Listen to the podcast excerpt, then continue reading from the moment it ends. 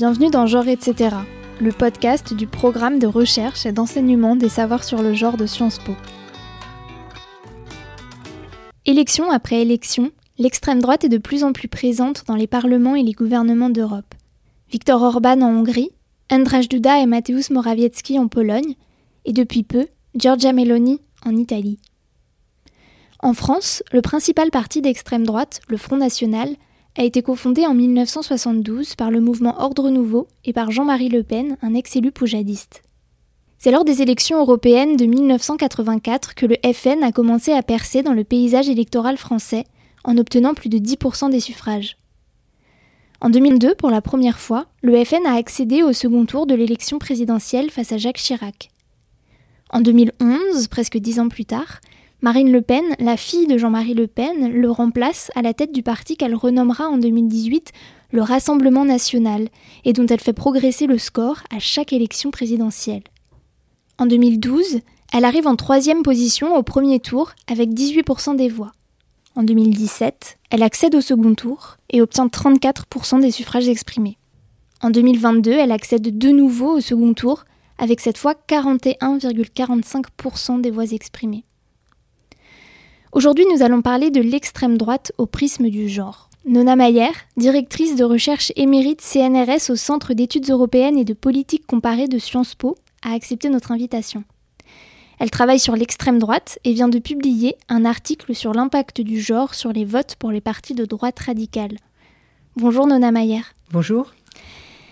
Alors, dans votre article, je viens un petit peu d'en parler, vous vous intéressez à ce qui s'appelle en anglais le Radical Right Gender Gap, donc l'écart entre les femmes et les hommes dans le vote pour les partis d'extrême droite et de droite radicale. Est-ce que vous pourriez nous expliquer ce que c'est? Et puis peut-être ce que ça veut dire un peu plus d'un détail en, en français, s'il vous plaît?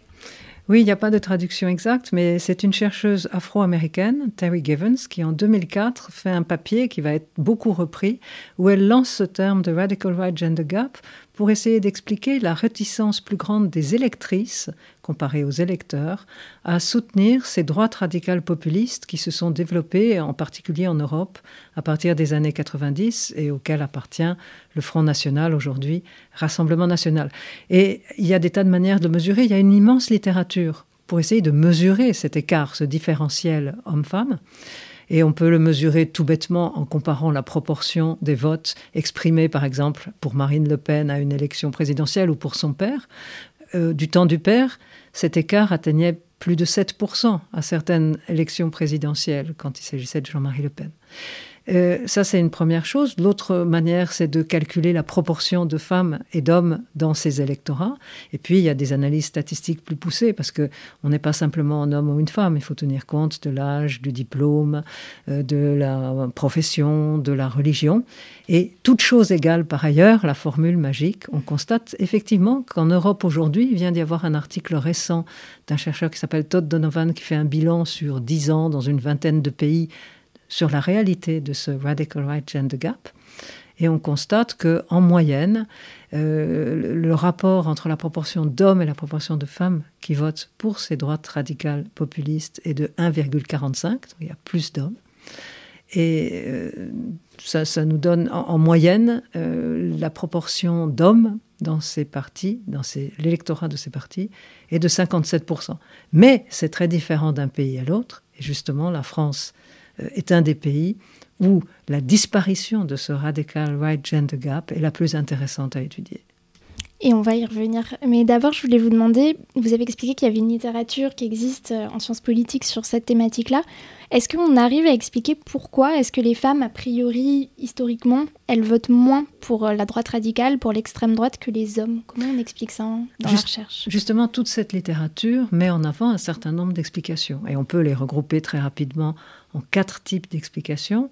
Disons, la première, elle est la position différente des hommes et des femmes sur le marché du travail. Euh, les premières catégories socioprofessionnelles où le vote pour ces partis a été fort, ce sont les ouvriers. Les ouvriers qui se sont considérés un peu comme les perdants de la mondialisation et qui ont retourné leur ressentiment contre l'Europe, qui ouvre les frontières, contre les immigrés qui prennent leur boulot, contre la perte de la souveraineté de la France que ça implique, tout le discours de ces partis a fait mouche chez les ouvriers, une catégorie en majorité masculine. Et donc il y avait l'idée, bon, c'est les ouvriers, mais les femmes sont dans un autre type d'emploi. elles sont plus souvent dans des emplois non manuels, dans les services publics, elles n'ont pas la même proximité, d'où leur réticence. Ça, c'est un premier type d'explication. Le second type d'explication, surtout pour les jeunes femmes, est de prendre en compte euh, la diffusion des idées féministes, qui sont à l'opposé des valeurs souvent conservatrices, traditionnelles sur le rôle des femmes et de la famille dans ces partis. Donc ça, ça expliquerait la réticence des nouvelles générations de femmes. Inversement, les femmes plus âgées sont traditionnellement, euh, notamment dans les pays chrétiens, plus souvent euh, plus religieuses que les hommes. Elles pratiquent plus souvent, elles mettent plus en avant leur religion. Il y avait l'idée que ces femmes âgées suivraient de plus près que les hommes les messages des évangiles et les évêques de France, en particulier euh, au début de la montée du Front National, ont condamné à plusieurs reprises ce parti pour ses thèses euh, contraires au message universaliste de l'Église. Et le, dernier point qui est vraiment peut-être le plus important de tous, malgré les progrès des émancipations féminines et du féminisme, on continue à élever différemment les petits garçons et les petites filles. Et cette socialisation politique va les marquer pour longtemps. C'est-à-dire, elle va faire perpétuer des stéréotypes de genre. On apprend plus aux garçons à être agressifs, à s'affirmer, on apprend plus aux filles à être discrètes, réservées, obéissantes. Et ça se traduit au niveau politique par une réticence qu'on constate un peu partout, à moins souvent soutenir des partis vus comme trop extrêmes, trop violents, trop hors normes. Donc ça, c'est tout. Et puis bien sûr, là, je ne vous ai parlé que des explications qui se placent du côté de ce qu'on appelle la demande politique, c'est-à-dire l'électorat, mais il faut regarder du côté des stratégies de ces partis, qui, elles, euh, sont, importantes aussi. Donc tout dépend de leur stratégie à l'égard des femmes et des hommes. Et des stratégies qui évoluent aussi euh, dans le temps. Euh, dans votre article, vous expliquez que ce, cet écart entre les femmes et les hommes dans le vote extrême droite, ce radical right gender gap, il, il s'amenuise de plus en plus.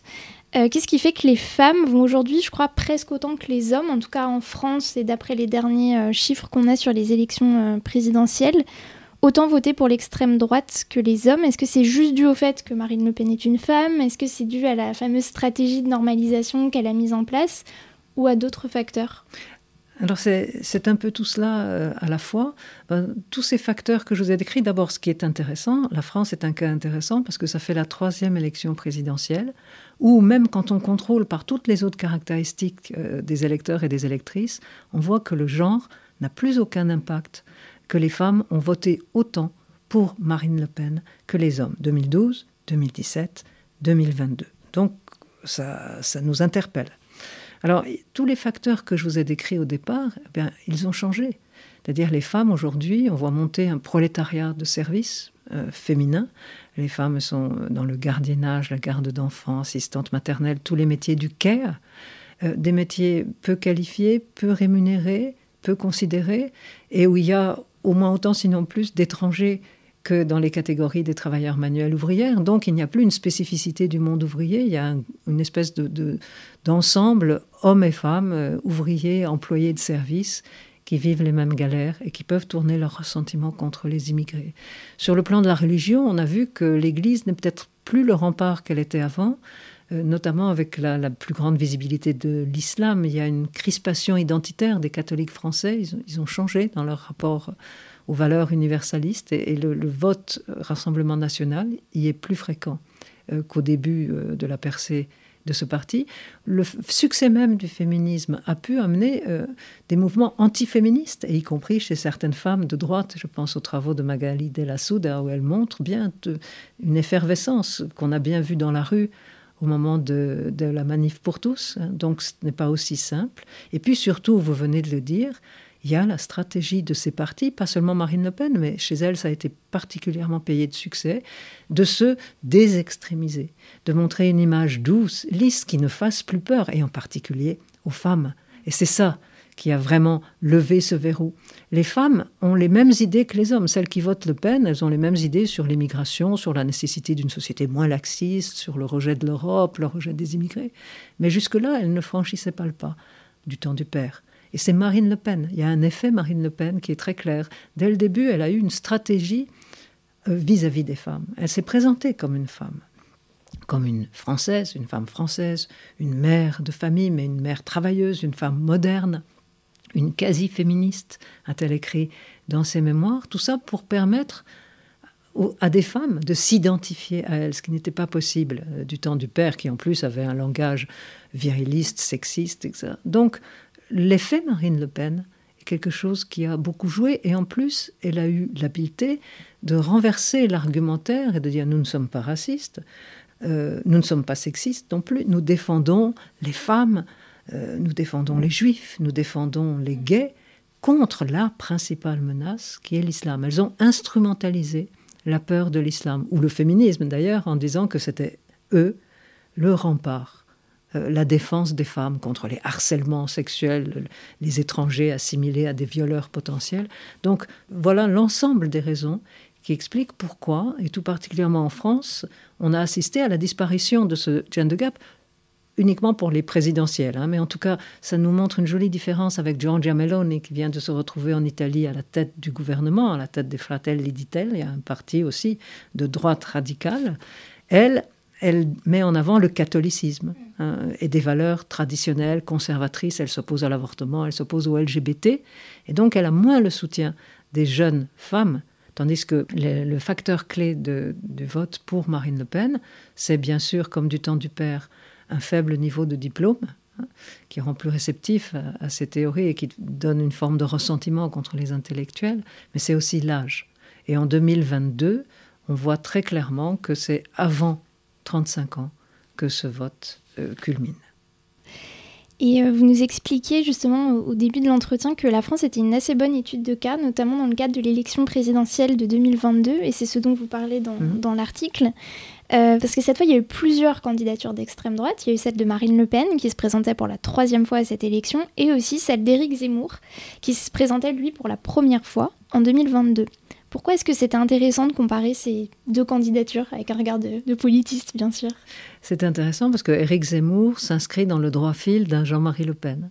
Euh, pas simplement parce que c'est un homme, ben, mais parce qu'il tient le même type de propos machistes, virilistes, anti-femmes, euh, il a écrit et il a tenu des propos qui sont vraiment dégradants pour les femmes.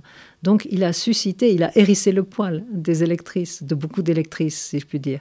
Et, donc euh, il a réussi à cette élection à recréer ce fameux radical right gender gap. Là encore, en contrôlant par toutes les autres caractéristiques, on voit clairement qu'il y a un effet du genre et que les hommes votent nettement plus pour euh, Éric Zemmour que les femmes.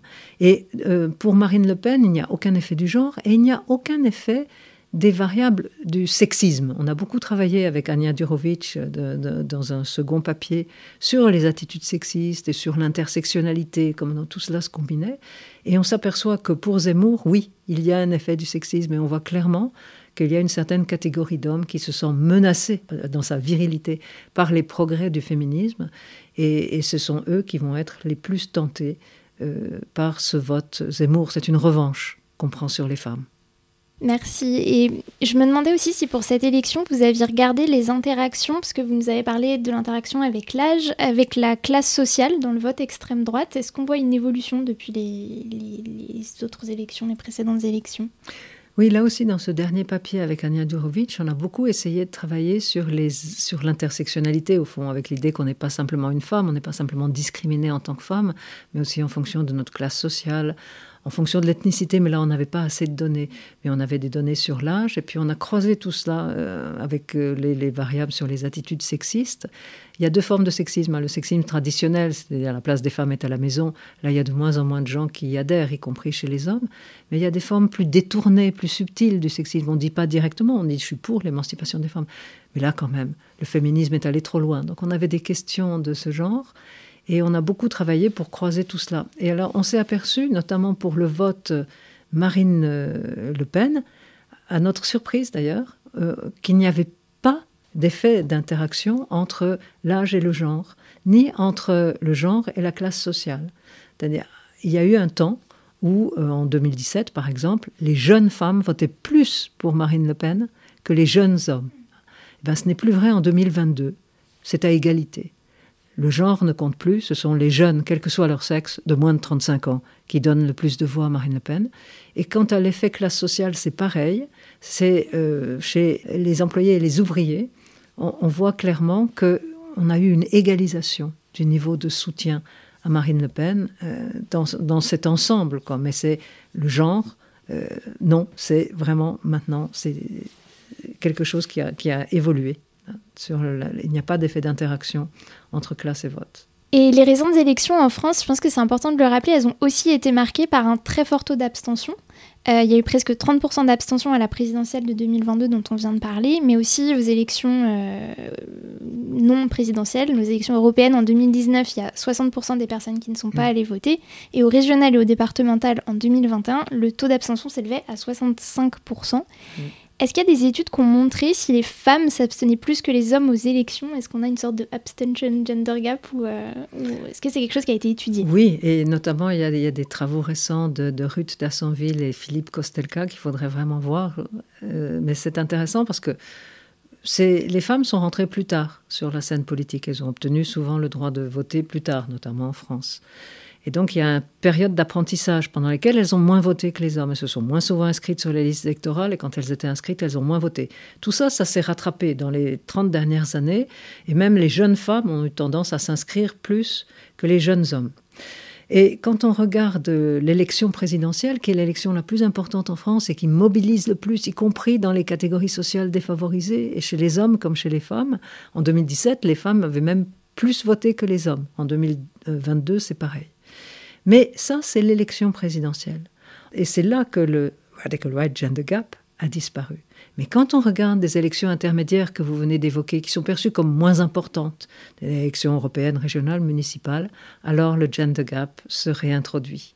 On s'aperçoit que les femmes, et en particulier les femmes des milieux populaires, là où Marine Le Pen fait le plus de voix, ont tendance à moins souvent aller voter que les hommes. Donc, mécaniquement, le radical right gender gap se reproduit. Et euh, Philippe Kostelka et Ruth Dassonville ont, essayé de comprendre un petit peu plus pourquoi dans ces élections jugées moins importantes, les femmes votaient moins. Pas ils s'intéressaient moins à l'extrême droite que euh, à l'abstention. Et c'est tout à fait intéressant parce que l'abstention est liée à un moindre intérêt pour la politique. Et peut-être parce qu'elles sont arrivées plus tard sur la scène électorale, les femmes n'ont pas le même rapport à la politique que les hommes, y compris quand elles sont instruites ou quand elles sont dans des, classes supérieures. D'abord, elles ne mettent pas tout à fait la même chose derrière le mot politique, mais elles sont plus réticentes à l'égard de la politique dite politicienne. Et donc, ils ont trouvé que cette relation entre abstentionnisme et manque d'intérêt pour la politique chez les femmes était très liée au contexte culturel. Et ils ont travaillé euh, sur la Suède, et ils ont vu que là, eh bien, les femmes s'intéressaient autant à la politique que les hommes. Et ils ont montré que le contexte faisait que très tôt, euh, on essayait d'effacer ces différences et leur indicateur est, assez malin. Ils ont regardé le succès des, selon le genre en mathématiques. Et dans ce pays, eh bien, il n'y a pas d'écart entre le niveau en mathématiques des hommes et des femmes. Il n'y a pas non plus le stéréotype, le, le préjugé. Eh bien, en France, il y a un très bel écart. Autrement dit, faites des mathématiques. Et, ça permettra, c'est une boutade, mais en tout cas, le contexte culturel et, la, prégnance de stéréotypes euh, quant à l'étude des mathématiques est quelque chose qui compte. Bon, on va faire des maths alors. Merci beaucoup pour votre temps et d'avoir accepté l'invitation. Genre etc., c'est le podcast du programme de recherche et d'enseignement des savoirs sur le genre de Sciences Po. La musique est signée Lune. Un lien vers la transcription de cet épisode est disponible en description et pour aller plus loin, vous retrouverez également en description des liens vers des références bibliographiques citées par Nona Mayer pendant l'entretien. Si vous avez aimé cet épisode, n'hésitez pas à ajouter des étoiles sur votre plateforme d'écoute et à faire connaître le podcast autour de vous. Merci beaucoup et à bientôt.